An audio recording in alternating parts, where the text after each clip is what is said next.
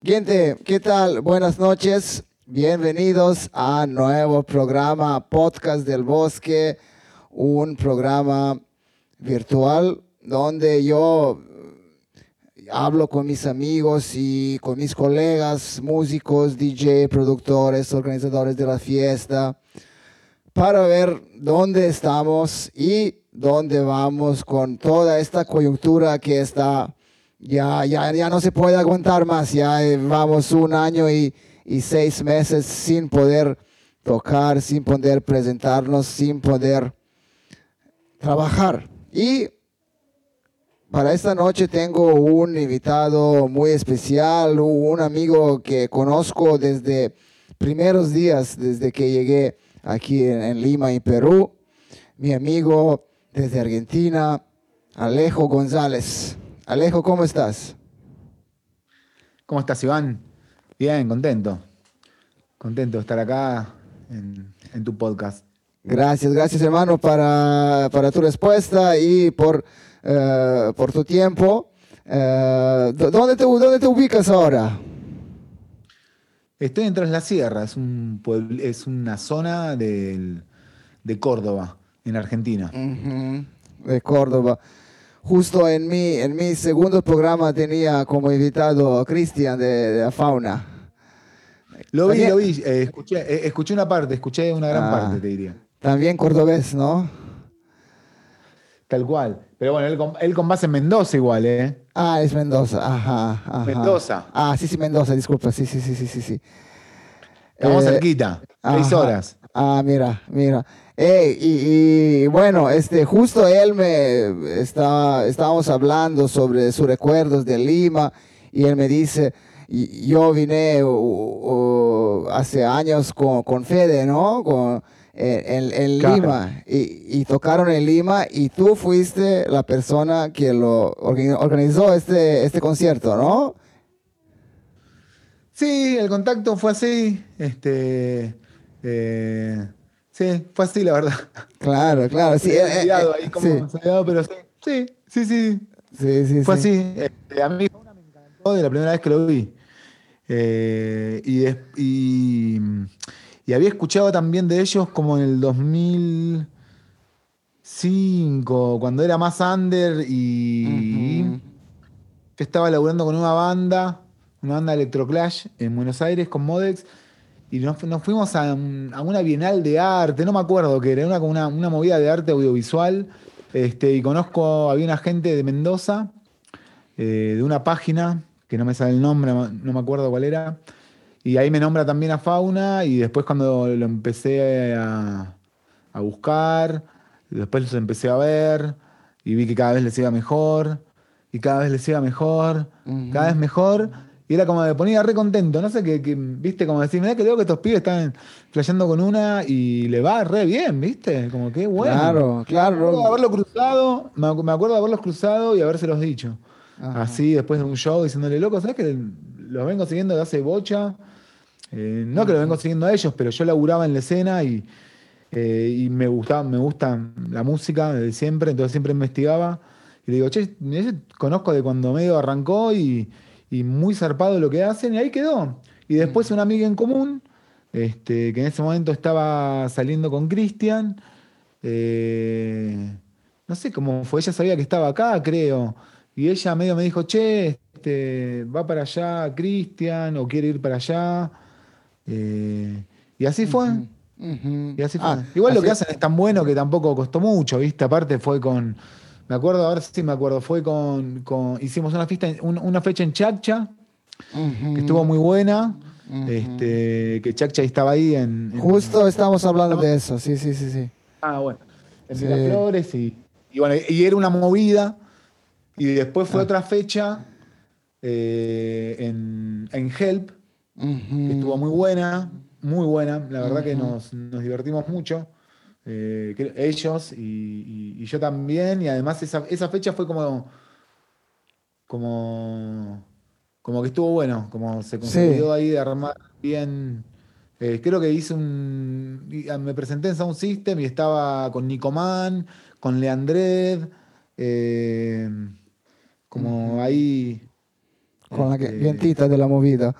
Este, tú, tú, tú, tú eh, estabas una persona que presentó en Lima por primera vez eh, no solo fauna, sino varios artistas regionales y, más importante, presentaste en Lima eh, unos nuevos estilos musicales como, como dubstep, como drum and bass, como...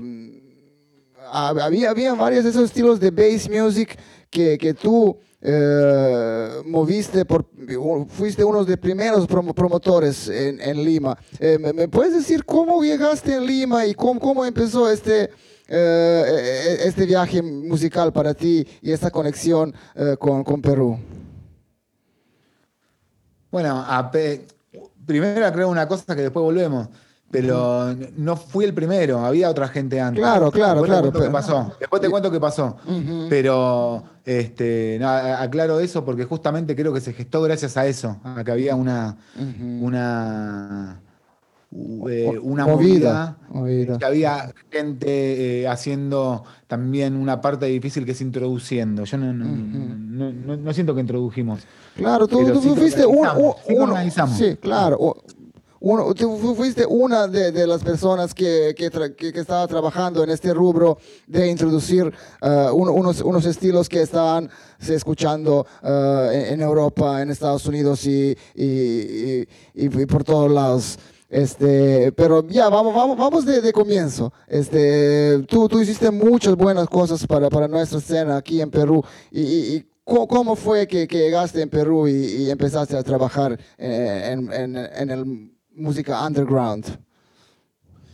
Mira, yo llegué porque con un proyecto en el que estaba con Tibetan Monkey, que era un proyecto de David de reggae, éramos no sé cuántos integrantes, cuatro cantantes, ya para que te des una idea.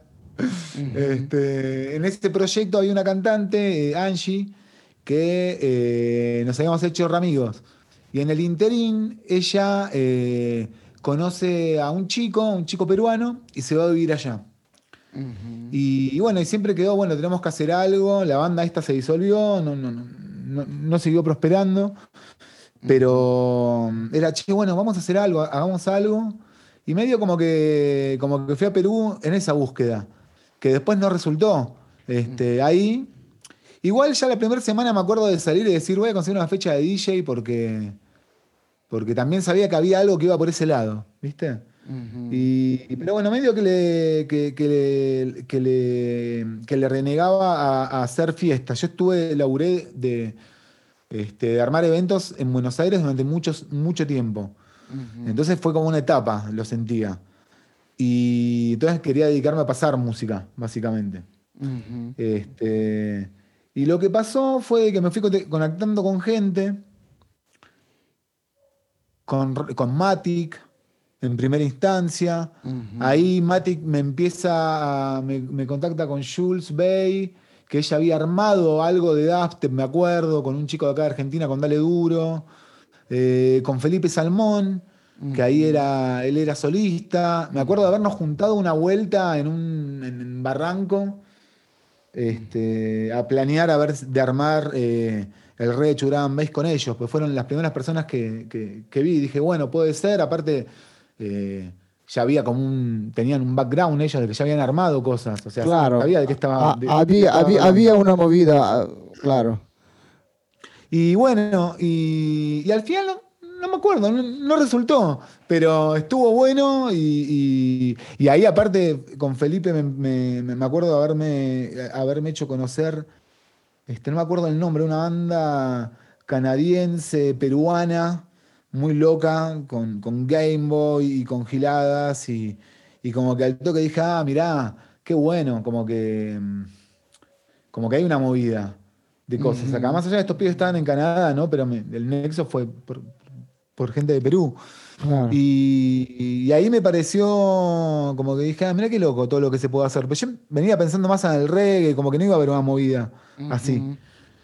Eh, y después una visita a un amigo, en realidad, ahí conozco a Tigo.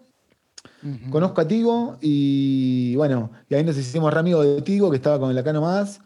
Y una visita a un amigo, este, Charlie Gatoni, eh, un amigo de jockey que lo conozco de Buenos Aires, que me conoce haciendo fiestas y todo, y me dice, ¿por qué no hace fiesta? ¿Por qué no hace fiesta? Y fue como que hizo un clic. Dije, bueno, por ahí todavía queda algo que hay que dar vueltas, ¿viste? este, alrededor de eso. Y ahí fue de que dije, bueno, la idea podría ser el Drum Bass, como ir hacer algo únicamente de Drum Bass no me cerraba. Este, Como que quería armar otra cosa. A mí siempre me gustó unir, me gustó armar cosas independientes y, yo qué sé. Este, de hecho, mis primeros eventos, para serte sincero, eran con bandas de reggae y de jockeys de Psychedelic Trance, en quintas, con pileta, en verano, Que han durado un día. Claro. Este, y en ese momento, en el 2002, este, pensar en la movida reggae con el Say Trans en Argentina era nada que ver también. Y funcionó. Después me gustó el electro, el electro clash. Este, y, siempre también la onda era, era fusionar. Nunca fui un vamos a hacer esta y vamos en esta nada más. Como siempre me gustó como este, claro, Me parece que, hay, mucha movida. Ahora, ahora sobre información, pero en su momento sentía que si yo tenía un don que era juntar gente, me cabía mucho más poder abrir un abanico cultural que, que abanderarme en un estilo, decir vamos en esta. Para, o sea, analizando así como en la distancia, ¿no? Claro, tus este, fiestas fueron muy particular por, por, esta razón que estabas juntando eh, variedades de estilos de, de, música, los DJs con, con la banda, productores. Eh, eh, artistas eh, que, tocan, no sé, noise, música experimental, todo, todo se podía escuchar en, esos, en esas primeras fiestas. Yo llegué en, Lima en, en, ese tiempo y cuando, cuando fui eh, en, la casa de Tibo, en AKS, en, tu fiesta, estaba sorprendido que, que, hay, hay una movida y había bastante público también, ¿no? De una, sí, sí, sí, sí.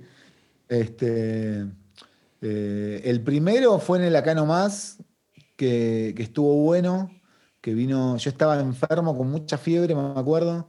Toqué sentado con una computadora así. este, eh, era mi cumpleaños, creo, o era un día anterior. Yo había llegado a Perú, no conocía básicamente a nadie. Eh, y contigo cuando lo conocí, a final de febrero del 2010, yo llegué en el 2009, al otro año lo conocí por un amigo en común, por Mike. Mike. Claro, con Mike Skater. Michael Skater. Claro, yo llegué acá y me fui a tocar a una fiesta en Perú en Año Nuevo, en Cusco, en, atrás de, del Huayna Picchu. Wow. En Santa Teresa. Eh, yo recién llegado a Perú.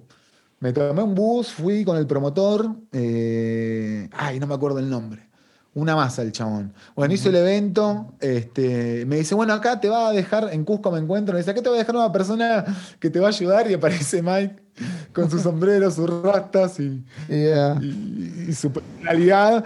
Y, bueno, ya ahí era todo, iba a ser toda una aventura. Y después, bueno, eh, Mike me presentó a mi amigo Tibo, Tibo, Tibo, y cuando lo conocí a Tibo, este, nada, este, nos hicimos amigos y y, gracias a eso también fue como que pudimos armar toda la historia, digamos. Claro, este, claro. Tú, tú, tú y, Steve, Tibo fuiste unas personas eh, extranjeras que em, empezaron con, uh, con, con, la movida DAB uh, en, en, aquí en Lima. No sé si antes había uh, cierta movida de DAB, pero con AKS DAB ya empezó, empezaron eventos mensuales, ¿no? Eh, y eh, fue poco a poco eh, que el público limeño podría disfrutar en, este, en este sonido experimental, ¿no? En ese tiempo también dubstep fue, fue en, su, en su pico. Y, creo que ustedes dos juntaste estos dos estilos dub y dubstep y, y pegó en ese tiempo bastante este estilo. Sí, fue loco tal cual. Es medio como lo describís. Este, igual, eh, yo creo que hay cosas que se dan. Creo que hay cosas de que tienen magia propia.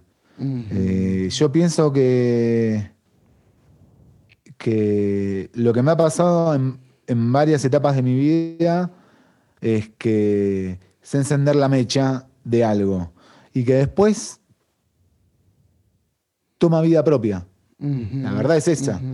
Porque, este, yo qué sé, no es que yo elegí un lugar y dije, ah, lo voy a hacer en la casa de Tibo. Es como que todo se fue dando, se cebó. Yo ya lo había armado en Buenos Aires. Este, fue un ciclo que hice todos los jueves durante, no sé si fueron dos años, dos años y medio, este, en, Olivos, eh, que se empezó a armar una movida una movida de los jueves ahí, que tampoco había, y yo antes venía a hacer fiestas electrónicas o, de estas fiestas injerto, por decirte. Eh, era como que, nada, como creo que se prendió ahí una, mecha y había público y había cosas. Porque de edad también había, no sé si había una movida, pero había banda de edad, hubo. De hecho, creo que Pochi Marambio. Este, bueno, eso, es reggae, eso es reggae clásico, ¿no? en el noventa y pico. Claro, bueno, ese tipo de, de, dab. Eh, de lo nuevo, nuevo, no sé. la verdad que no, no, claro. no, sabría si antes había, había muchas cosas o si había una escena. Yo creo que se fue dando la escena. Aparte también pasaba de que eh, eh, justo Lima se volvió muy divertida. esa es mi apreciación mía de alguien que llegó en un año específico. O sea, creo que más los peruanos podían este, contar un poco más acerca de eso. Lo que sí, a mí me da la impresión este, de que un periodo en el que Lima fue muy divertido, había muy buenas ideas, eh, todas prosperaban, las que iban bien, las que estaban buenas, que tenían un concepto, todas prosperaron. Eh, y, había mucha, mucha ganas de escuchar. ¿Me entendés? O sea, yo me acuerdo del AKS, el primer, el primer Reggae Churaban Base en el AKS, que había gente, toda la historia. Pero cuando empecé a pasar, que me empecé a pasar un set bastante oscuro este, de, de, dubstep, este, y la gente se quedaba no bailando, pero escuchaban y sonreían. Ah. Entonces decía, ah, bueno, todo bien, ah. vamos en esa. Viste, era como que ah. esto es y, no sabía qué onda. Y después, bueno, terminé de tocar y la gente le gustó, no, qué bueno, no sé qué. dije, ah, bueno, joya. Por ahí como que va más como por la onda de, sorprender o, lo que sea. Aparte el nombre también, Reggae Chugraban Bass, me imagino que también habrá convocado más a gente del reggae. Eh, que más de golpe llegaban, ¿me entendés? Y nada, a las 3 de la mañana ya era tu pat, tu pat. Sí, todos ya bailando y por ahí a veces a la una y media. Este, eh, pero a la vez también habría Vieja Esquina, o habría, ya que sé, Achkirik, o habría este, La Inédita, o Las Menores de Edad. Por ejemplo, Menores de Edad es un proyecto que increíble. Sí. Este, yo que sé, la vi en una fiesta, me acuerdo, no la podía creer. Digo, ah, mira qué loco. Este, estaba Leo, me acuerdo. Leo, que no me acuerdo el seudónimo ahora, que no sé si hace música. Este, él fue el primer productor de las menores de edad y era muy bueno. De hecho, a él le compré mi primera computadora. Eh, mi primera Mac para hacer música. Este, ¿Quién, fue muy ¿quién, más? ¿Qué más estaba? ¿Qué más de artistas que recuerdas de ese tiempo eh, que estaban tocando en tus fiestas? Eh, y de las fiestas, bueno, ahí están las bandas estas que te conté, que eran en vivo. Eh, de DJs. Y de DJs, eh, César estuvo. César, César H. César, H creo que estuvo desde la primera en la AKS. este, después, un chico muy bueno, que no me sale el nombre, que abrió una, que hacía. Este, bueno, no me sale el nombre. Este, pero estuvo el Loco Bono, estaba Paz, que en realidad era King Cholo Sound System, que era del Cholo con, del con Deltatron. Pasaba así. King Cholo me decía, no, no, no, vamos a pasar dub. y me acuerdo de, de, Paz pasando. Y a mí me recabía, pero era como que no entendía cómo era la onda. Y después por ahí cantaba el Loco Bono, como que hubo. Este, hubo ahí Me parece que hubo como buena onda, como para que. Es más, me acuerdo ahora el día ese, mientras me iba a almorzar enfrente de la CAES, el día que hablé con, el loco Bono y me cuenta de Quincholo, del proyecto, y, no sé si habían tocado antes, no me acuerdo si habían tocado antes. sí, este, estaban tocando juntos, eh, eh, sí. No era que, o sea, yo investigué un poco a ver qué artistas había, qué movidas existían, qué posibles proyectos puedes poner, ¿no? Arrancaban, este, yo qué sé, Dengue Dengue creo que fue la segunda vez que tocó, o la primera o la segunda vez, habrá sido ahí. Y me acuerdo decirle, porque, porque ahí estaba Macumba, me acuerdo también, que era Rafael. Rafael, Rafael este, Pereira. Entonces yo le decía, venite a tocar. Y él me decía, sí, pero no sé, ¿viste? Él, como él, ya, tenía la, la, tenía la mente en, otra historia y a mí me reservaba lo que, lo que él pasaba porque también por la cuestión de respeto a que había alguien que ya armaba algo de Dragon Base.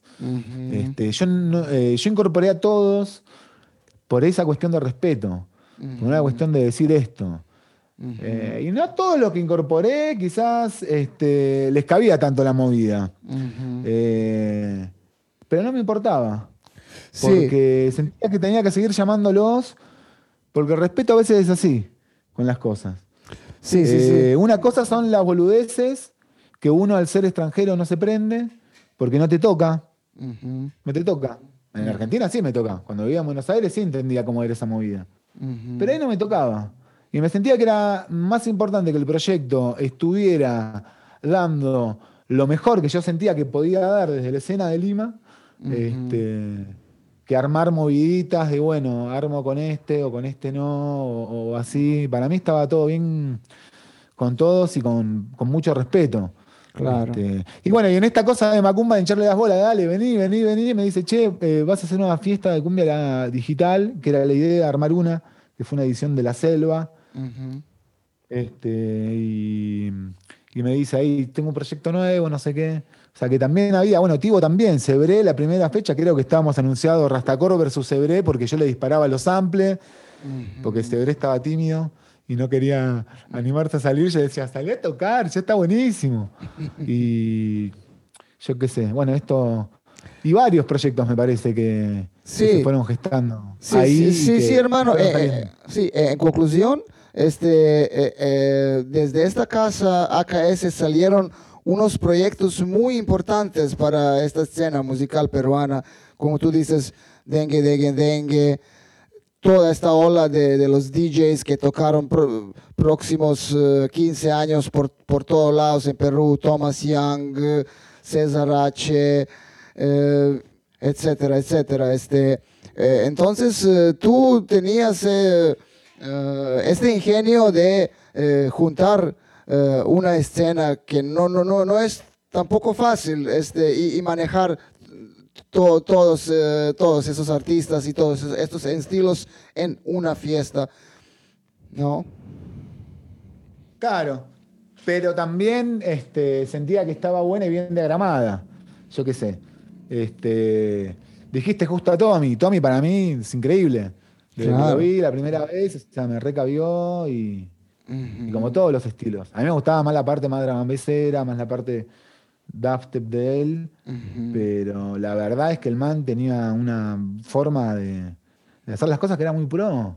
Muy pro. Entonces también es eso, los ingredientes que iban que, o sea, que fueron armando la fiesta eran cosas buenas. Yo sentía que eran cosas buenas o que a mí, a mí me re gustaban. Y decía, ah, qué bueno. ¿Viste?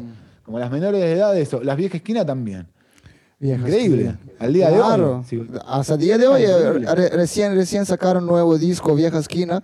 Y, aquí vamos a tener en, el podcast el, el, Julito, eh, el buen Julito, este, muy pronto. Eh, esto lo prometo.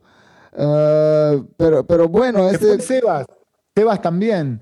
Sebas eh, Insane. Insane uh, Baseline, claro. Insane, yo te voy a contar, voy, a contar una, una, anécdota. En la primera vez que le invitamos a Insane, Insane se fue a tocar porque pensó que no iba a haber gente, que no iba a haber una movida, como llegó. Para, me imagino que se habrá comido la que había toda banda de reggae y dijo, nada que ver, yo quería tocar drum and bass. Sí. Aparte habíamos hablado por teléfono. Con él también me acuerdo, la primera vez que hablé, yo estaba en Cusco y era de una página de Zona Rave, creo, no me acuerdo, como estaba en una. Algo así era, de un foro. Este, y lo contacto y todo, me acuerdo el día ahí, yo donde estaba, este, en La Arapa, hablando. Y bueno, Insane se fue porque dijo, no, no sé qué. Y después se enteró de que se repuso, no sé quién, quién habrá tocado ese día, que le habrá contado. Y, y bueno, y después volvió a tocar, obviamente. Para mí fue anecdótico eso. Claro, Este, claro. Aparte sabía que el chabón era re fan de drum bass. Obvio. Y como que se. Bueno, se fue enojado, ¿eh? pero sé, sé que se fue y después me dijo, no, pensé que no iba a haber nada, en serio se puso, no sé qué. En ese momento no había WhatsApp, no había mucha movida de Claro, claro. instantaneidad de la información, ¿no? Entonces el chabón sí. se fue a dormir, cuando hablé le dije, che, boludo, ¿qué pasó? Te busqué, no estaba. Bueno, él por ahí la, la podrá contar mejor si, si, si algún día la, haces. Este, bueno, muchas anécdotas así, ¿no? Como que después entendió cómo era la onda. Ajá. y después ajá. eso. Claro. Por ahí claro. algunos decían, eh, no, que sea más dub, y otros no, que sea más drum and bass. Y bueno, no, la onda era que sea un poco de todo. Claro. Ese era el espíritu un poco. Y Es- después cuando empecé a ver otros, otros este, talentos que no tenían que ver este, tanto con esa escena, pero que me quedé y dije, o también lo mismo, oh, esto está buenísimo, ¿por qué no incorporarlo? Que fue los chicos de Guaira Beats y, y- y los Motherfuckings, o antes un Limited Sí. Crew, gran baile, que estaba buenísimo para poder expresar este sonido que era. Estaba creciendo, ya la fiesta se hizo un. O sea. Fueron casi mil personas al. Claro, claro. Vamos, sí, va- va- vamos a hablar de, de- de esos tiempos de, de- pico de reggae drum and bass.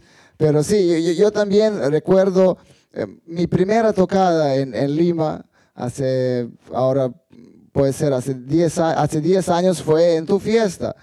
Yo, yo busqué en, en internet Reggae Drum and Bass Lima y me salió Reggae Drum and Bass Lima. Y, y yo- Ah, muy bueno. Bueno, y, y- y- y yo buscaba cualquier movida porque llegué de- desde Europa, tenía como uno- un año y medio aquí, pero no conocía a mucha gente, no, no conocía dónde estamos la movida. Y encontré a ti, eh, te escribí en la página, tú me respondiste y me dijiste, boludo, venga aquí en la casa de Tibo, me diste dirección y, y yo, yo fui un día, nos conocimos, conocí a Tibo, conocí a ti. Y desde, desde entonces eh, yo, yo toqué varias veces en tu fiesta y mi carrera como DJ en Lima cambió drásticamente, ¿no? Este, gente empezó a llamarme a, a Help, a, a otros lados para tocar, de ahí es- nació y este proyecto del bosque, pero fue primero con DJ Steel, ¿no? De una, bueno, otro ejemplo de lo que hablábamos. este, de que. De, de- de otra cosa que se pudo armar, yo qué sé. A mí me encanta. Yo veo a todos ustedes que le está este, yendo increíble en las cosas que hacen. eh, y yo me pongo contento. Es algo que. que, que disfruté mucho. Claro. Había, había varios, sí. Soy productor desde siempre, desde chico. Me gusta producir, radio, fui manager, prensa, como que... y, y todo lo que vi ahí me pareció que estaba buenísimo, ¿viste? Como que... Entonces era como, yo qué sé, era... Este, funcionó, creo, porque había mucho talento también. Es, O sea, es, también exacto, exacto. Y, A vos también. Yo me acuerdo, Tito, cuando agarró me dijo, che, cuando estábamos haciendo en Help, que ahí ya hubo que reducir todas las horas y todo el, el- el- el- el- el- el cotolengo que se armaba. Este, y me dice Tito, che, está buenísimo Steel, llamalo, ponelo, porque re garpa. Y yo ya, viste, estaba ahí. O sea, de, Ujú. y, y- y bueno, y ahí creo que fue la primera vez que dije, mira qué grande, Iván. Como ya habías despegado, ya, no sé si ya estaba haciendo lo, lo del bosque. No, no, todavía, buenísimo. todavía. No, fue solo DJ Era algo que todavía re faltaba. Era Ajá. re faltaba. Ajá. Este, Sí. este, También, ¿viste? Pero ¿recuerdas? Yo, yo, te toqué unas temas balcánicas cuando nos conocimos. Y, y- claro. Y, y, bueno, este, después de... ¿Cómo se llamaban estos? Se me fue el nombre, se me fue los Shakaluzu, me acuerdo que... Shazalakazu, claro, claro. Eh, el, claro, el, el, el, Neki, Neki Stranats fue en Argentina, es un buen amigo de, de Cristian también, muy, muy buen amigo de Cristian. Después, después lo, lo, conocí, pero me acuerdo que en ese momento vos me lo habías nombrado y eras súper fan y me acuerdo que era muy gracioso escucharte me pronunciar el nombre. Ah, Shazalakazu. Este, y, eh, mientras tanto, la casa de Tivo se hizo muy chiquita para tus eventos. Y había mucha gente que, escuchó de fiesta y, eh, fue un éxito, ¿no? Eh, había demasiada gente y tenías que mover la fiesta a otro lugar.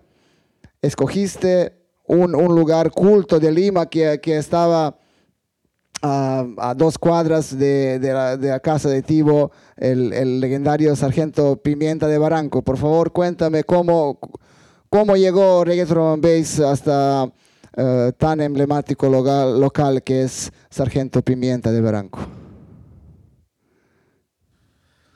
Mira, em, yo creo que en, todo ese año que hicimos como 12 fiestas, las tenemos cada tres semanas en el AKS. Y yo me iba para Argentina y era como que, no sé, sentía que ya no iba, no tenía más ganas como de, hacerla en un punto. Viste, como que me agarró así, un quiebre de no saber a ver, a ver qué onda. Y eh, de hecho, como que ya quería armar como un digital dread o algo así, creo que había que había pensado armar como algo nada más más drum and bass o más dubstep. Y como te digo, fue una semilla y después por sí solo. Este, en lo de Tivo ya no se pudo hacer fiesta porque hicimos una en marzo que, es más, fue el cumpleaños de Leandred. Esa fue la última fiesta oficial del AKS de todo ese periodo. Después hubo una más, que yo toqué, yo ya no estaba viendo más en Perú, pero vine justo en esa época y la hicimos que fue un AKS All Star, que seguramente mm. habrás tocado. Sí, sí, yo toqué, yo toqué este, sí, sí. Lo que tocamos ahí. Eh, pero bueno, en ese periodo, la última fiesta fue el cumpleaños de André, que cumple en marzo. Este, entonces, claro, había que buscar otro lugar. Y, bueno, y fue qué onda, ¿viste? Era como que la seguimos, sí o no, o qué. Y bueno, como que me animé a armarla en el, en el, en el Sargento, también por un lugar que, llegué la primera vez, creo que fue una de las primeras noches, fui ahí. Eh, y sabía que era el lugar. Este, aparte había tocado Sinistro Total, que era mi banda favorita durante muchos años, una banda española de punk, y sabía que habían tocado ahí, había anécdotas, como había una cosa mística, yo qué sé. Había un no sé qué.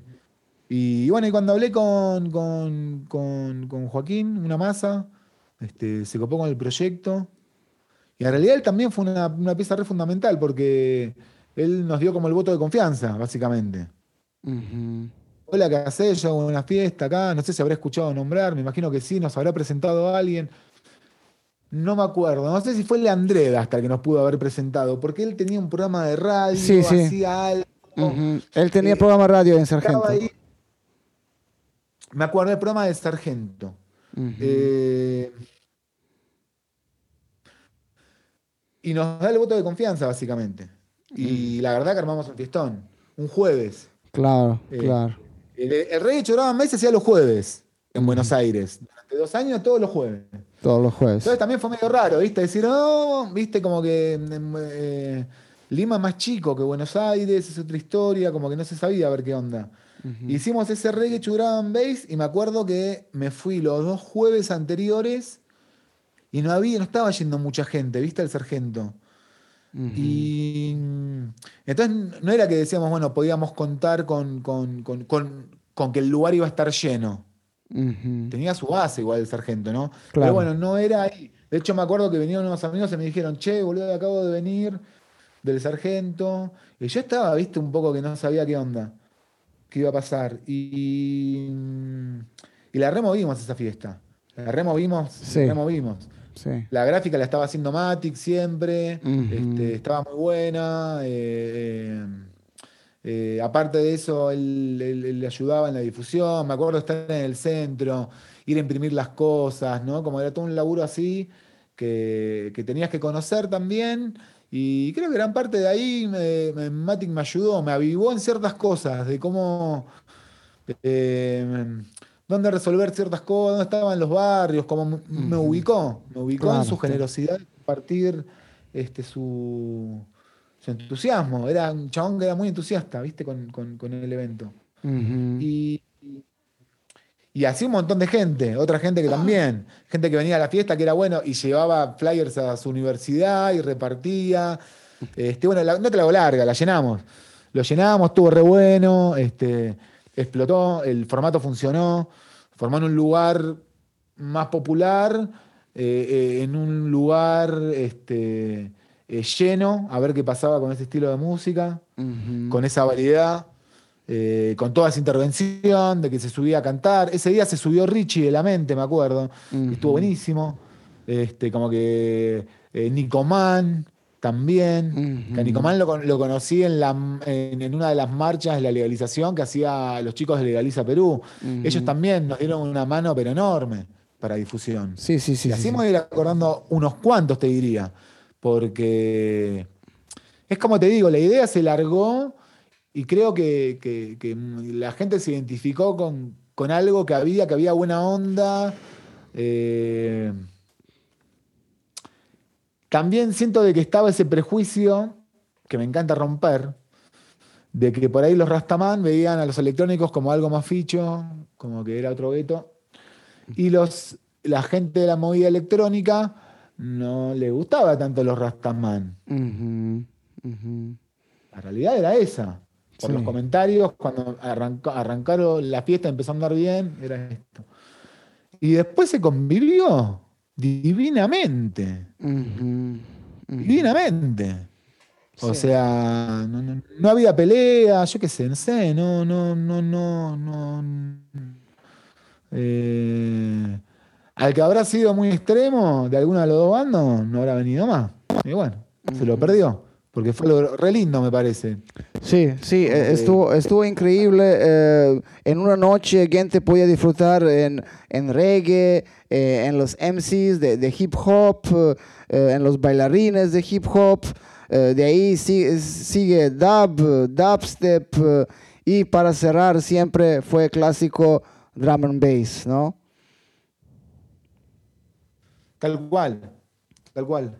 No, no. Este, Sí, y, y- y- y- y de repente eh, eh, también Sargento Pimienta en un momento quedó chico para toda esta movida porque ya tú, tú seguiste con buenos eventos y llegaste hasta Hell Pretro Bar, que fue la discoteca de, de- del momento en, en- en este, en esta época en, en Barranco, en Lima. Este, también me, me puedes contar un poco so- sobre este- esta conexión con, con Hell Pretro Bar y de ahí vino éxito que, que fue, nadie podía, podía creer que una fiesta alternativa como Reggae Drum and Bass puede eh, juntar tantas, tantas personas. Claro, bueno, en ese voto de confianza que te conté de, de Joaquín, que nos habilitó dos veces, nos habilitó, digo, nos habilitó la primera, después hicimos la segunda, se volvió a llenar. Este, también me- mezclábamos, este, teníamos gente que nos apoyaba en la movida del skate, como que como se armó un- una crew. Para mí el nombre de crew no era algo de, de- de- para hacerme el neoyorquino gangsta. Eh, para mí el crew fue porque la verdad lo sentí así. Este, como que cada uno aportó su granito de arena, algunos muchísimo más en un momento, después menos. Este, y, y después aparecían otros. Y, y como te digo, todo de calidad. Entonces era como que, que también mucha gente que me decía que después empezó a tocar, que era gente que venía a las fiestas. Así es. Y eso está buenísimo. Poner lo mismo, decir, Claro. che, empiezo a hacer algo que me gusta para tres amigos, que para decir, che, hay una medio una escena. Digo, estaban las nuestras fiestas, después empezó a haber más fiestas medio parecidas. Y como que, bueno, eso significa que una escena había. Aparte, yo ya no viví más en Perú, como que me fui, lo hacía cada tres meses. Eh, eh, y, la escena existía igual, o sea que había una escena ahí que estuviera o no estuviera el rey de Churán Base. Claro.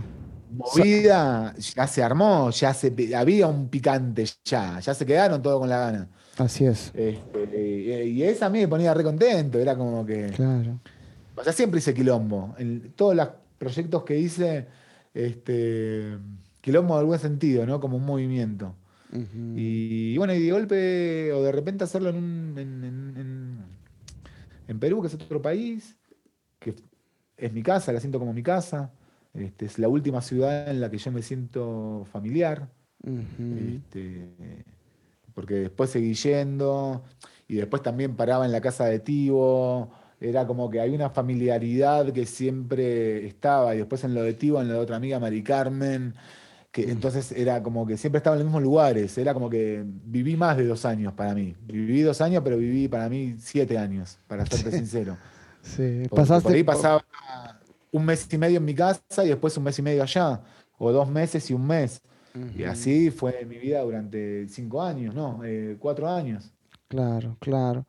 Eh, este yo, recuerdo esos, esos tonos en Help como uh, ah, no te conté cómo llegué ahí. Sí, sí, dime.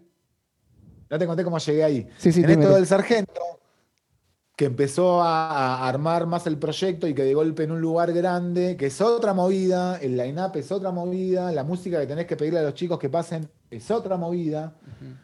Por eso siento que todos crecimos, porque muchos de los que pasaron música en el Rey de Churán con una pista llena, no sé si habían pasado música para tanta gente. Eh, muchos sí, obviamente, muchos sí, pero muchos no.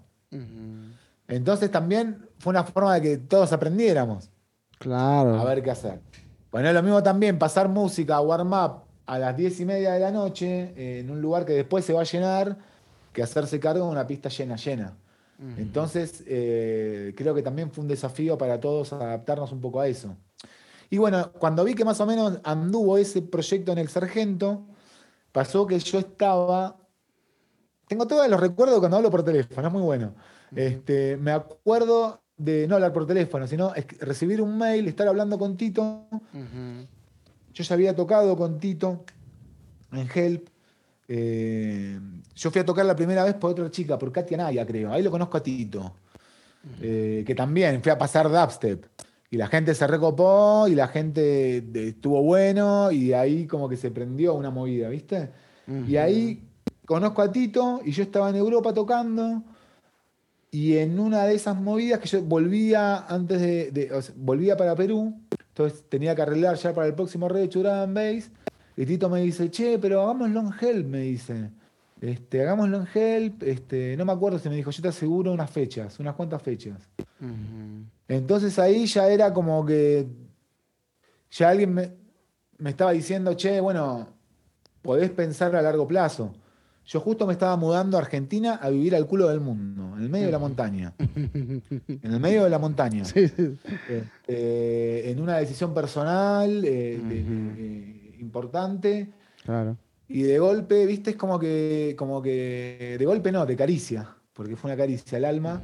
Este Tito me propone eh, hacerlo como, por decirte, tres fechas. Me acuerdo que me dice, si me cerrás este, este precio, son tres, por cuatro fechas, lo hacemos. Le dije, bueno, buenísimo. Este, eh, en el otro estaba muy pendiente de ver la convocatoria. En Help ya era distinto porque. Te tenías pagado el show. Claro, si bien en el otro me servía más tener más ganancia en un mm. punto, este, en el otro me daba cierta cuestión de ya no estar en Lima y, poder armarlo y dedicarme a producir, dedicarme a mm. producir la noche. O sea, en uno era como que estaba buenísimo para armar y convocar y hacer toda la historia. En el otro era más como que habilitaron un poco la movida de, productor, como les gustó la historia.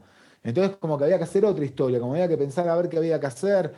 Igual los chicos tenían un re equipo armado, estaba Flow, este, Alan. Tenían un grupo de difusión buenísimo, que laburaban con un montón de extranjeros. Nosotros también laburábamos con extranjeros. Nosotros hacíamos una parte de extranjeros, ellos hacían otros y el, y el rey drum bass y el flyer que estaba divino y toda la historia, o sea, al que le mostrabas la historia como que ya absorbía que algo iba a pasar, no sé cómo decirte. Mm. Y el primero fue divino. Me acuerdo que fue en septiembre, el primero de Help fue en septiembre del 2011. Yo venía de, haber tocado en Europa, de haber visto mil millones de bandas. Este, y así también, otra. Una etapa re mega agradecida. Este, pues tocando en bares y en festivales re grandes y viendo todo, justo en el momento que explotaba. O sea, en un festival en Inglaterra que toqué, tocaba toda la escena de bass music, toda, toda, toda, toda. O sea, Scream y venga junto, después Scream solo, venga solo. Este, no sé, Congo Nati, este, no sé, mil millones, DJ Shadow, este, eh, y con toda esa información vine y medio que lo en Help vine y pasé un poquito más fuerte y ahí me di cuenta de cómo era la movida también, de que era distinto, que iba a tocar adaptarse de nuevo. Entonces como que se cambió un poco la movida. Se armó más con, eh, tenía el proyecto ahí de, con el Sound System, con diferentes cantantes. Entonces ya ahí, este, nada, se armó un poco otra dinámica. Y creo que en todos los lugares funcionó bien. Porque si hubiera armado la dinámica de Help en el AKS, no hubiera funcionado tanto. Ah, y si hubiese usado la del AKS en Help, no hubiese funcionado tanto. Y, por ahí la del AKS en el Sargento tampoco, y así, ¿viste? Entonces como que todo fue mutando. claro. Claro, la eh, gente nos fue acompañando. Y también como que también eso pasó, la gente se fue acompañando. Eh, después de unos cuantos años en Help, eh, salió la posibilidad del selvámonos, de armar la carpa. Sí, sí, vamos, vamos, a hablar de eso eh, aparte, ah, eh, de esa experiencia selvática que fue increíble. Pero Alejo, yo, yo recuerdo unas fechas en Help con mil y tantas personas, con, con muchas personas que se quedaron afuera. fue, fue un éxito increíble. Este, con una fiesta de, la música alternativa y DJs y etcétera, ¿no? ¿Cómo tú lo, viste, toda esta mutación desde, dos cuartos en, la casa de Tibo hasta como mil, mil quinientas personas en, en, un lugar? Yo, yo recuerdo una fecha cuando era lleno, lleno, fue como cierre de Help, como y vinieron todos. Y, yo recuerdo siempre, eh, yo estaba cerrando con, con César H. Eh, a las 6 de la mañana, hay, hay gente en el dance no, no quiere irse. De un jueves. De un jueves. Era loco, porque también el jueves no era un viernes ni un sábado, que también había que mantener a la gente hasta las 6 de la mañana un sábado. Sí, sí, sí. Eh, sí, hubo, hubo, un par, esa de la del cierre de Help creo que una vez coincidió, pero después no cerraron, ¿eh? No me acuerdo qué fue, pero medio que se anunció así, que era, era un aniversario nuestro y también eh, coincidía con eso. Ese día fue que creo que a las diez y media ya no podía entrar más nadie, no me acuerdo a qué hora daban la, puerta, pero que fue así, boom. Yo llegué y ya no podía entrar y había un mar de gente eh, afuera. Hubo varias así. Hubo varias así. Creo que quizás esa fue, si no fue la de más gente, fue la segunda, porque hubo, hubo varias, varias veces que se, que se armaba así. Pero bueno, la, gente de Help también nos dio un voto de confianza muy grande. Eh, porque nosotros también eh, teníamos una lista de colaboradores, de gente, de que era parte de la escena, y eso se negoció para que esa gente tenía, tenía que estar y ser parte. Esa gente tenía que entrar. Este, porque también pasó eso, la fiesta nació en dos habitaciones en el AKS. Eh, y hay que respetar las cosas. Claro, claro. Después algunos dirán, se deformó, no, bueno, ellos sabrán qué harán cuando, cuando, cuando les toque manejar algo así. Pero había algo de que, de que había que, que, mantener, de que si nos íbamos a un lugar que era, que era comercial, como era Help, había que tener ciertas cuestiones. Y así pudimos, te diría, negociar otras cosas también, que fueron muy, muy buenas. en cuanto a decir, che, la escena medio se maneja así acá. Este, yo te digo que no va a haber, no, no, no, no, no, no, no es gente violenta que viene, este, no, no, no, vas a tener problemas. Pero así como te digo esto, te digo que también este, sean tolerantes, eh, traten bien a la gente. Eso se negoció a veces, a veces salió mejor que otras, después me fui enterando. Pero aunque sea estuvo plasmado y, bueno, y eso fue bueno para mí. Para mí estuvo bueno. Y después pasaba de que en Help también hay eh, gente que venía a tocar a las fiestas, después quedaba en Help. Los empezaban a contratar. Y un poco también te contrataba Help y ahí empezabas a el circuito, Sargento, Chalcha, este, la proliferación de fiestas alternativas que había. Claro, es, esto, esto justo pasó conmigo. Yo estaba tocando en tus fiestas y de ahí me contrataron uh, para una fiesta en Help, uh, una, un jueves cualquiera, y, de ahí empezó por todos lados. este, también tenías unos invitados de lujo, ¿no? En, uh, en Bass en Help. ¿Nos puedes mencionar unos? Y en Help, este. Había como Pablo Molina, ¿no? Esa estaba Noet, Noet de eh, Nicoman, eh, estaba Leandred. Como MC eh, de la fiesta. estaba Fefa. Fefa Cox. Fefa varias veces. Richie, claramente. Ajá. Eh, Motherfuckings. El Rebelai. Rebelai, claro. Este, también la Mafia Perú, que eran unos chicos que conocí en una de las marchas de, que, organizaba Legaliza Perú, y el Mario Tanaka, porque Mario Tanaka era parte de ese grupo, era buenísimo, eran como siete que cantaban, rapeaban, ¿viste? Era como que, como una cosa también que dije, mirá qué magia. También, Me acuerdo ellos, ellos en, en el Sargento, en la última del Sargento, con Moñomán, que vino, que era uno que había armado como, como una máscara de Moñomán, como un, coso, y tenían un tema ellos así, eh, eh, bien legalize. Y me acuerdo que se armó una magia y una cosa, tengo los videos filmados, que no sé, viste, como algo de comunión. No sé cómo mm. explicarte. Este, bueno, estaban ellos, Mario Tanaka, eh, como te digo, Rebelay. Después estaban los Guaira Beats, que era Migue, que después fueron variando la formación. En un momento estaba Migue, Lito y Migue Strenzamán, Lito y Aaron Well. Y, después, que también eran amigos, los chicos de Unlimited Crew, después Motherfucking, que ellos estaban re playeros con la escena bass music, les gustaba mucho este, el drum and bass, el dubstep. Entonces armamos un acorio, como yo tirar unos temas puntuales. y al principio los mezclábamos y después hasta lo armaban ellos. Era como que eran chicos que muy talentosos, que eh, también les servía, me imagino, este, estar. Yo los ponía en horario central, me parecía que estaba buenísimo. Como que para a la gente, al, público grande, no al entendedor, al público más grande en, cantidad, hacerle entender cómo era la música y cómo se movían. Bueno, tenías estos tres marcianos que se la desconaban. Este, y, bueno, y.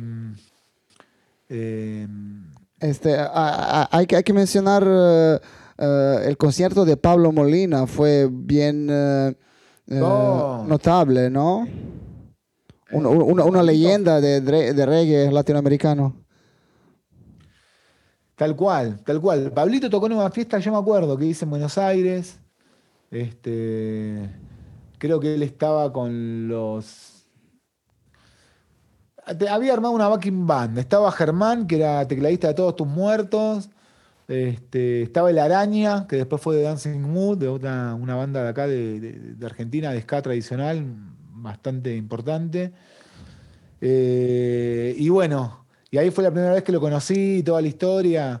Y después cuando me enteré que estaba acá, eh, lo escribí, Tocamos, miento, toqué en Lima después con él, en un festival, con Ica Mouse y con no sé quién más, no me acuerdo cómo era, Bob Marley Day creo que era. Y después, este, cuando sabía que vino acá, que estaba en Perú, yo hacía el rey de Churaban Bass, le digo, che, ¿no te querés venir a cantar un tema conmigo?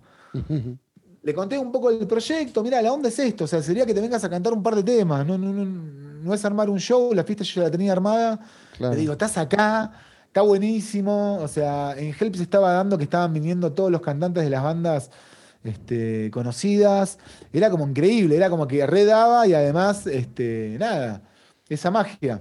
Y bueno, me acuerdo que vino, ensayamos ahí en la casa de Tivo, hicimos ahí unos ensayos. Hicimos unos temas de su disco nuevo y después unos temas ahí de Lumumba arriba de unas bases y, bueno, Pablito la re, la disfrutó también. Aparte mucho cariño de la gente hacia él, fue medio sorpresa, como que no era que hicimos un besante, Pablito, Molina se presentan, help. No, no, Bien pedo, fue como en el Rastacorsa un sistema aparecía Pablito y, nada, este, la gente ya del palo ya sabía y toda la historia y Pablito una leyenda eh, se armó re linda. Esa para mí la tengo guardada en mi corazón. Este, también, eh, yo qué sé. Fue, fue increíble. Se dieron muchas cosas. Llegué, o sea, llegamos a unir a marcas tan dispares como Red Bull y OCB. Yo qué sé, es como que fueron muchas cosas, ¿viste? Que a mí, a mí te digo lo que me gusta de, de, de, de hinchapelotas que soy, de decir, bueno, me gusta cuando se unen contrastes, cuando, cuando pasa una magia en el medio. Cuando alguien que era de un lado no ve tan mal al del otro lado. Este, yo qué sé. O se da cuenta que hay un lugar en común. ¿No? Y, eso nos hermana, me parece. Este... Bueno, Alejo, uh, Reggae Drum Bass se volvió un, un éxito eh, que, que, nadie esperaba aquí en Lima y eh, fue, llegó invitación para hacer el primer domo de bass music en un festival en Perú y eso se hizo en el Festival Selvámonos en 2014, creo. Tal cual. Increíble, una experiencia. Yo, este, yo estaba ahí tocando dos días con, con un line-up de lujo ¿Cómo, ¿Cómo recuerdas esa experiencia en Oxapampa, tocando en una carpa llena de gente? Este, una, una, carpa chiquita, pero llena todo el tiempo de gente, no se podía pasar, ¿no? Sí, tuvo sus picos así, eh, buenísimos. Eh, mirá, tengo dos imágenes. La imagen de estar en el hotel, no, en el hotel no, en la oficina donde fue, y escuchar por altoparlante y en mototaxi anunciando el festival y diciendo Carpa Red, Churán Bass y nombrándonos y todos los que tocábamos. Em, y la otra imagen que tengo es el día que fui a la oficina, selvámonos en Barranco y presenté el proyecto. Este, ahí fue como que. Y ese día, como flashé, dije, ah, va a salir, pues los chicos se recoparon. Eh, che, vení. Claro, claro, porque fiesta. contarte algo. No me acuerdo si Lionel le dijo al gato, el gato le dijo a Lionel o, Pascalín le dijo al gato, no me acuerdo cómo fue, pero que yo sentí, que dije, buenísimo, como le re gustó. Pues yo la vi, yo la vi y dije, ¡ah! Mirá si. Para mí el festival de ellos estaba buenísimo. Y también pasaba que Tivo eh, estaba haciendo la primera parada con ellos. Y ellos venían a las fiestas, era como que ya sabían, o sea, no, no, no, no, tuve que explicar mucho tampoco. Como le tuve que contar cómo pensaba adaptarlo, cómo nos adaptábamos al presupuesto, cómo, cómo se podía ejecutar, digamos. Y bueno, y, cuando le propuse y fue, tiene que ser esta, aparte ya bocha de gente me venía diciendo, ¿por qué no haces el Red Churan Base en el festival? Si el festival está zarpado, es el festival más copado, es alternativo, ustedes tienen la movida esta, esta fiesta que es alternativa, este, nada, Alcoyana, Alcoyana, háganse amigos y, hagan algo juntos. Y, y la hicimos ahí, paré con enchufar la compu, ahí está. Este, la hicimos ahí y nada, estábamos probando sonido y la gente empezó a entrar.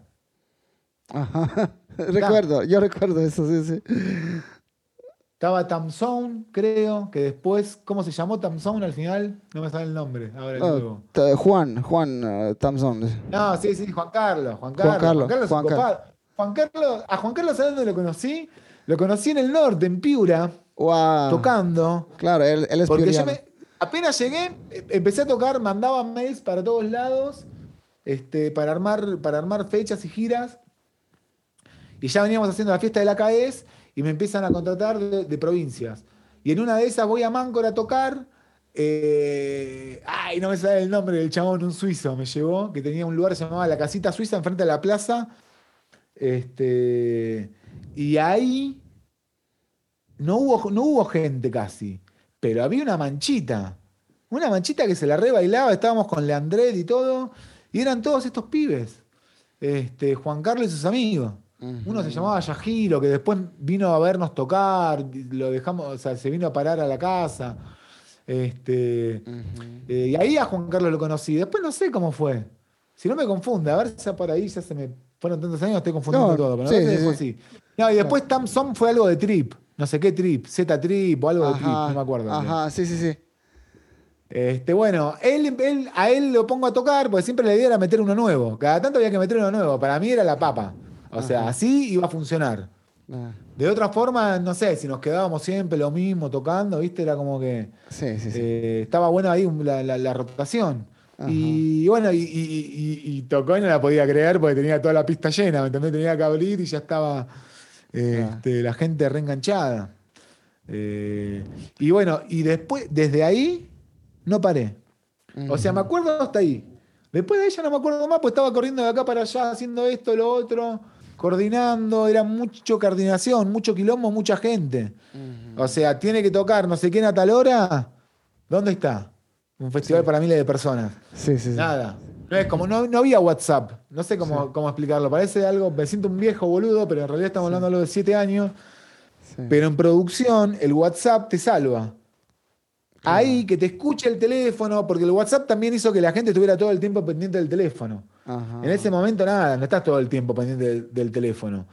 Entonces era que si te sonaba ni lo escuchabas porque estabas en un festival, bueno, yo estaba en esa. Y como en la prueba de sonido me tenía que ir a bañar y tranquilo volver y toda la historia, cuando vi que ya estaba todo a pleno y que la gente no se iba, este, nada, esa la armamos contigo, esa carpa, los dos. Este... Estuvo, estuvo increíble, increíble, verdad. Este, no, no, nunca voy a olvidar este, esta fiesta y, y después el domo se volvió algo, uh, algo muy, uh, muy estable, algo uh, como, como una parte de, de Selvámonos.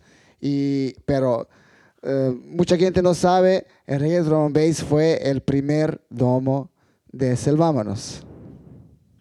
Claro. Claro.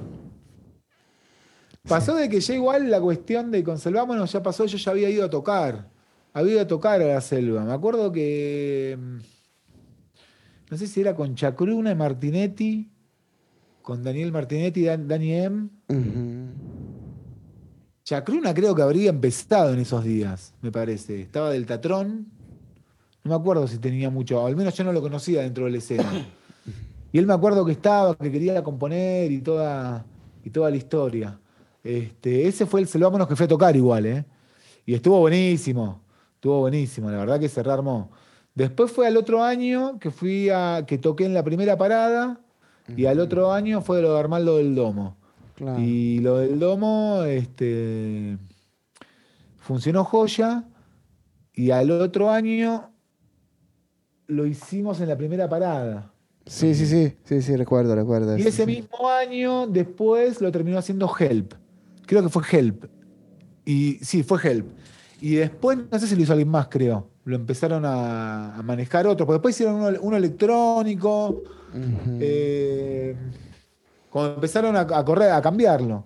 Que está bien, está bonito. Para ir a, también la idea de ellos, como claro, tenían, tenían cada año, cada año otro concepto del domo y eso, eso es también muy, muy, muy bueno. Eh, este, también llevaste Reggaeton Base eh, afuera de Perú. Eh, tenías una gira, una gira en México, ¿cierto? Hicimos en el 2015, hicimos una gira en México, hicimos unas fechas. Este, que en realidad fue una fe, bueno, en un momento se había planeado armar algo más grande y Después terminamos haciendo una fecha en un sound system en la conchita de Satotiplán o algo así era. Esos nombres así este, que, que te cuestan decirlo.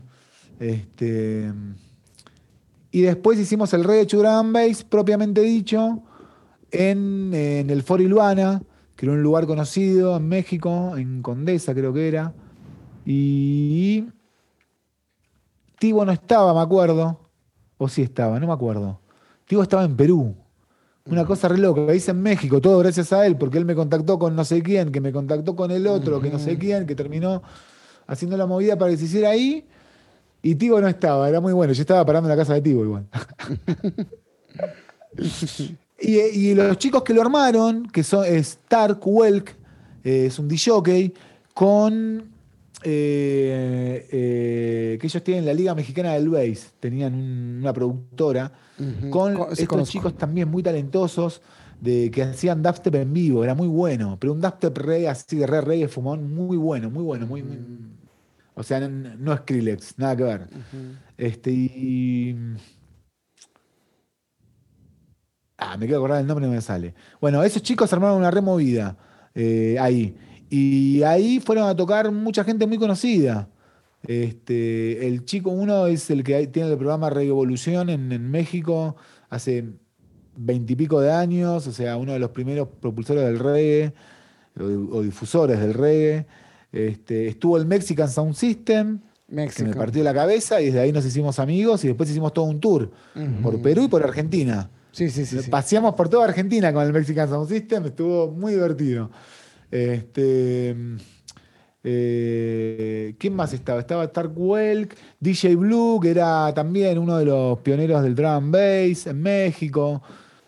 Medio como, ¿viste ese mismo espíritu? Por decirlo, en la unión de, quienes vinieron a tocar por la escena. Y bueno, este, así que bueno, también, nada, llegamos a México. Estuvimos ahí muy cerquita de hacerlo en Bolivia, en Ecuador. Este. Y. Y bueno, este, nada. Y también pudimos tocar en, Europa.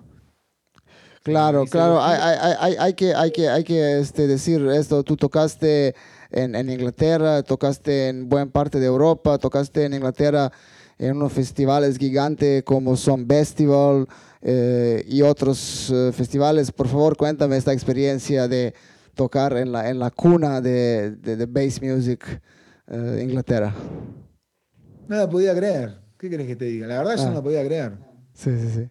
Este, era un momento justo que explotaba toda esa música. Entonces estaba bueno, porque la gente bailaba.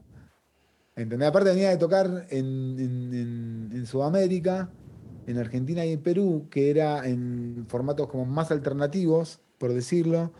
Y de golpe allá ibas a un supermercado y sonaba Drum Bass. Entonces decís, ¿qué voy a estar tocando? Era como medio raro, ¿me entendés? O sea, ¿qué, pasaba? Pero justo estaba yo a pleno con el UK Garage y toda esa movida y no sé qué, y fue como que funcionó y a la vez también me armé un set con un poco de cositas de cumbia digital, con unos drum and bass este, remixados con toques latinos. Eh, adapté, no iba a pasar. Claro, puro, puro, puro música de, de, UK no, no tiene sentido, ¿eh? porque... Me vas a acordar cuando venían DJ a Argentina y te tiraban un tema de los fabulosos Cadillac, como para hacer un guiño de que estaba todo bien y decir, no sé, esa es música de casamiento. Y me encantan los fabulosos Cadillac, me parecen re punk, re ska, re reggae, pero digo, ¿con qué lo asociás? No lo asociás con. Bueno, este, esa historia. Y así que eso estuvo buenísimo, la verdad, porque también toqué en, en, una zona que jamás pensé que iba a tocar, en Suecia. En Suecia. Wow. Con la gente de... Ay, ¿Cómo era? I Love... I Love Bass. No me acuerdo el nombre. No, Bass Live. no, Bass Live era en Alemania. La gente de Bass Live era en Alemania. Eh, tocaste, sí, tocaste también en Eslovenia, fuiste por mi tierras. En Eslovenia, ese fue el 2013, pero en el primer año, con el que fui a tocar, que me llevó con, que no me sale el nombre, este, el que me llevó a, a, girar fue Elwis. No sé si lo tenés, que es un productor de dubstep buenísimo. Buenísimo. Y el chabón era parte de esa crew. Y nada, me llevó con el, con el promotor, me llevó de la fecha de Estocolmo a tocar a, la fiesta en Malmo. Y mirá, y esa, esa fecha la conseguí por una chica que venía a los eventos de la CAES. Toda mi primera gira en Europa, toda mi primera gira en Europa, la mayoría fue por gente que me recomendó. Mira. Gente que me escuchó, que vino a las movidas y, la playó y le quemó la cabeza a su organizador, porque eran turistas de que estaban ahí y que después estaban en su lugar y dijo, che, está este pibe ahí, fíjate. Qué interesante.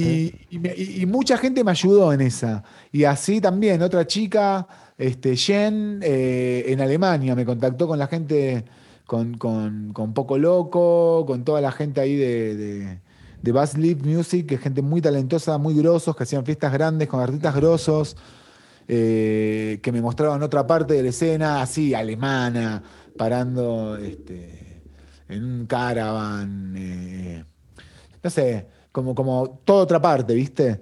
Pero toda la primera gira fue gracias a eso. Y la segunda gran parte también, te diría. Eh, este, por, ahí en el, en el que, el, en el, que el, que mencionás es, es el, Overjam Reggae Festival en, en, Eslovenia. Claro. Eh, en Tol. En un lugar paradisíaco, hermoso, así como la Patagonia, pero no sé, re loco, europeo y todos hablando este, en esloveno. Es, esloveno. y ahí nada, tocaban 30 mil millones también. Ahí me vi artistas que vi, que escuché a Doctor Rinding, por ejemplo, que fue un artista que me gustó desde siempre. Ah, legendario, legendario, legendario. Ver ahí tocando con Dubmatics, creo que era, o no, con otro, no me acuerdo con quién estaba haciendo unos shows en dupla, con un eh, no me acuerdo si era Dubmatics u otro. Y, bueno, y también tocaba Inner Cycle, este, Anthony B, eh, OBF. A OBF me llevé un pisco. Un pisco de Perú, de la Cruz de Perú, que le mandaban ahí a Daniela. Daniela le, mandaba a los chicos de OBF este, un pisco. Y nada, bueno, cuando toqué en Eslovenia, al lado de la playa, estaban ahí este, los chicos de, de OBF, vinieron a escuchar mi set. Así que te imaginas desde que, nada, los pequeños gestos. Buenísimo. Este, pequeñas magias que te da la vida, ¿viste? Claro, claro. Y increíble, increíble toda, toda una historia y todas oportunidades que te han dado eh, e, en tu vida artística, en tu carrera, desde, desde unos cuartitos eh, en la casa de Tibo, en AKS, eh, hasta eh, festival en, en, UK, uno de los más grandes festivales del mundo. Es, eso es, eso es eh, increíble, es, eso, esa historia solo, solo puede eh, dar la música y, la movida. Y, y, ¿qué, ¿qué, piensas después de todo eso? ¿Hay, hay, hay chance, hay posibilidad que, que, que vuelve Reggaeton Bass tal vez un día aquí en el Perú? Yo creo que mucha gente mm, va a estar muy, muy contenta si, si, si hay una fecha nomás ya. Yo creo que sí, de una. La situación ahora no. La situación ahora no, ayuda. Este, estaría bueno. Yo estoy. Yo paré de producir eventos y, me dediqué a producir música. Eh, y entonces, este para mí el proyecto este que armé, me muero de ganas de ir a presentarlo a Perú. Entonces, este, como siempre está ese espíritu, ir a presentarlo allá. Eh, en paralelo está la posibilidad de, que podamos armar un red de Churán de nuevo en Lima. Este, sería increíble y yo creo que hay, hay muy, mucha gente que, va a estar eh, muy, muy, muy contenta con, todo eso. Este, y eh, ahora, actualmente, eres, eh, eh, tienes un, un, grupo de, que combina, un proyecto que combina dub y, reggae y con todas sus variaciones que se llama Moon, Moon Eye Key Dub. ¿Lo, lo, lo, dije bien? ¿Cómo, cómo, se, cómo se, Es en quechua. Ah, Munaiki Dab. Munaiki Dab. Ah, ¿qué significa? ¿Qué significa Eh, Munaiki? quiero, quiero el dab, amo el dab. Ah, Munaiki es querer. Ajá. Así que bueno, Munaiki dab. Es, es, es, es un proyecto increíble con, con, con Rebecca Clemens y con un integrante más. eh, yo, yo escuché, Sí, sí, eh, estaban, estaban muy eh, activos durante eh, to- to- toda esta pandemia eh, con, con eh, eh, transmisiones en vivo. Sacaste un EP, recién me mandaste un, un, un increíble remix. Por favor, cuéntame más so- sobre este proyecto que, que viene con todo. Bueno, en esta transición de venirme para acá, que te conté de que, de que me instalé en la montaña un poco, eh, me armé, me armé un, home studio como para empezar a producir y me dediqué a, a estudiar un poco, a estudiar autodidactamente. O sea, soy músico desde, desde chico y toqué en proyectos de bandas desde chico también. Lo que pasa es que quería armar algo raro. Quería armar un poco, extender la movida de DJ con, con, con, con artistas arriba y terminó siendo otra cosa totalmente distinta. O sea, yo empecé a producir y estaba Rebe que cantaba y que tocaba el violín y que tocaba la melódica y ya me parecía re interesante. Y con un trompetista que estaba viviendo acá en el Valle, donde estoy, que era el trompetista de, otra banda de, de Córdoba, una de las bandas de acá históricas de- de la provincia de Córdoba. Entonces nos pusimos a jugar así, él la trompeta y Rebe todos estos instrumentos, él tocaba la percusión también. Entonces ya era todo más interesante, porque la idea era como cambiar de instrumentos, como intentar- uy, intentar de intentar de, de- de hacer algo dinámico en vivo. Y me puse a producir, a producir, y en el medio el chico este se va a vivir a, a- a Suecia, y con un amigo de toda la vida de acá, eh, de acá que vive en el Valle, Robbie, que es guitarrista, le digo, che, si- a, a veces nos juntábamos a hacer acústicos así con él, de tocar el violín con Rebe. Le digo, che, ¿no, no querés venir a probar algún tema y hacemos un tema? Venite y probamos. Este, Entonces creo que ah, vimos un tema y después nos quedamos zapando. Nos quedamos zapando y estuvo buenísimo. Pero ahí ya cambió el formato, ya no era un DJ con, con, con músicos. Claro, Ya ahora. una guitarra era otra historia. Ya tenés que darle un pie. O sea, no lo ibas a dejar clavado mirando la nada y, que nada más tuviera espacio para un solo. Entonces, gracias a que estuvo la, la- la guitarra de Robbie, como se armó un híbrido bastante hermoso entre análogo y digital, básicamente. Este, y también todo el procesamiento en vivo que hago es como si fuera más un DJ yo, porque tengo, lo tengo conectado a los efectos en línea. Tengo todo en línea. El- hay un micrófono que es para el violín, la melódica y la voz, y va en línea a un space, a un Chaos Pad 3 y de ahí a un space seco. No tengo mucho tiempo de pifie. De hecho, pifio en algo y se arma un quilombo terrible. O sea, tengo. Está ese factor riesgo, está buenísimo. Y a la vez procesando todo de una forma digital. Pues generalmente cuando un productor este, está mezclando con un cantante, le manda las cosas por, por- por envíos, entonces es mucho más controlado la historia. Lo nuestro quisimos lograr como una sonoridad, ya sí. Muy de una época también, muy de un momento. El DAP tiene 60 años, es viejo, es una música vieja, es una música que se reinventa, pero es vieja.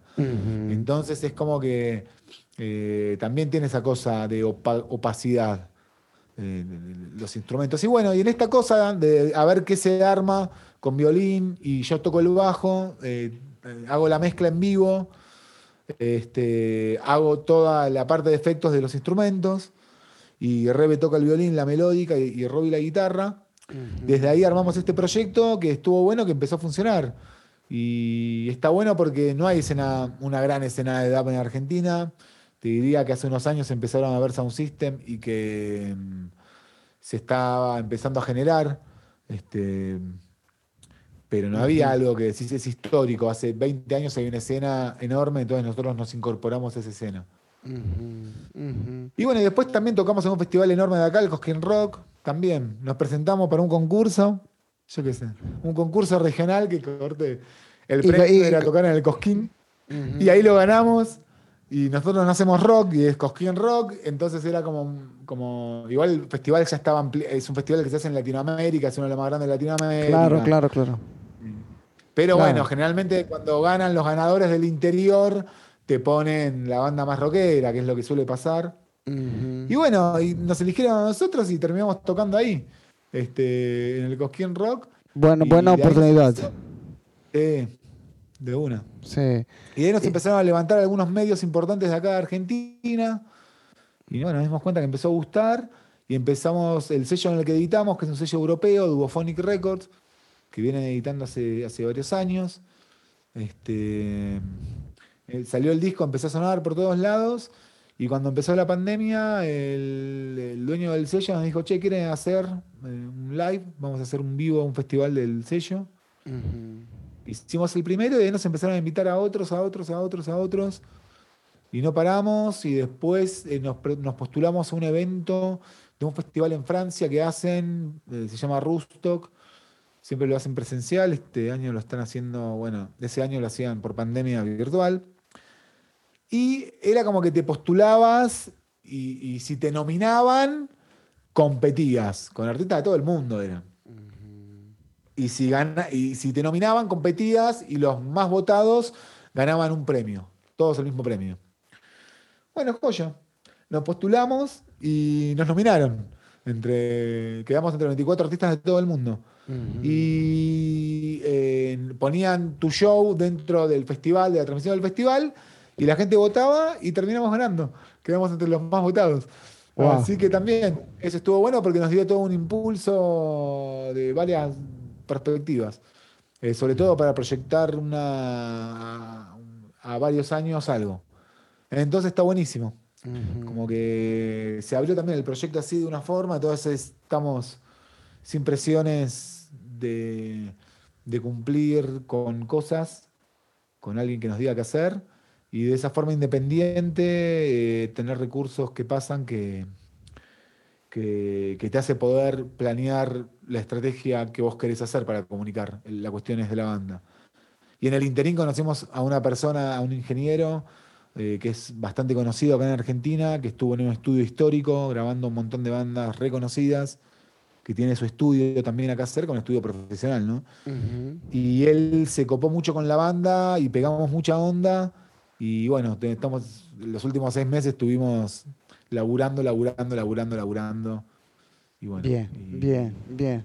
Eh, entonces, este proyecto va, muy bien y eh, espero que, pronto se, puede, se pueden presentar y aquí en Perú y, y, por, todos lados. nada, Alejo, ya, ya pasamos como, tenemos una hora y media creo de, de conversación. Hay, hay, tantos temas eh, eh, para hablar y, te agradezco mucho, hermano, eh, por estar en, en, mi podcast. y espero, espero que nos podamos ver pronto y espero que, que, que, nos podemos ver más bien en, en, en una cabina de DJ y con toda esta gente eh, aquí, aquí de Lima celebrar eh, un reggae drum bass cuando, cuando llega su tiempo. Con muchas ganas, Iván. Ojalá que, ojalá que sea así pronto, hermano.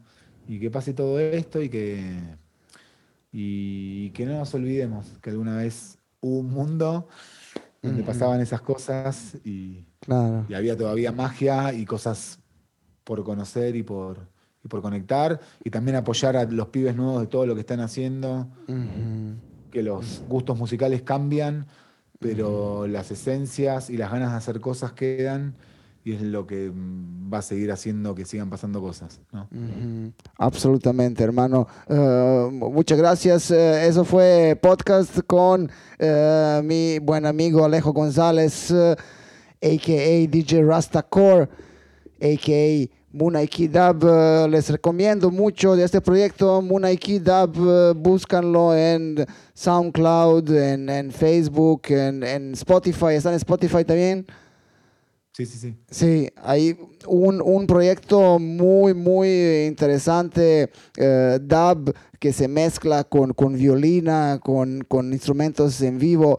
Es, es, es, una, es, es, una, es, un, es un otro feeling eh, de, de, de, de dub, en, en, en verdad. El Eh, próximo disco va a tener unos toquecitos de drum and bass. Va a tener Uf. un track, va a tener ahí un, un piringundín de, de drum and bass para, para agitar la pista. Uf, es- es- es- eso se espera, hermano. Esperando el nuevo disco entonces de Munaiki Dub. Eh, gente, esto fue todo por esta noche. Podcast del Bosque con Alejo González. Nos vemos y nos escuchamos muy pronto. Chao, chao, chao, chao.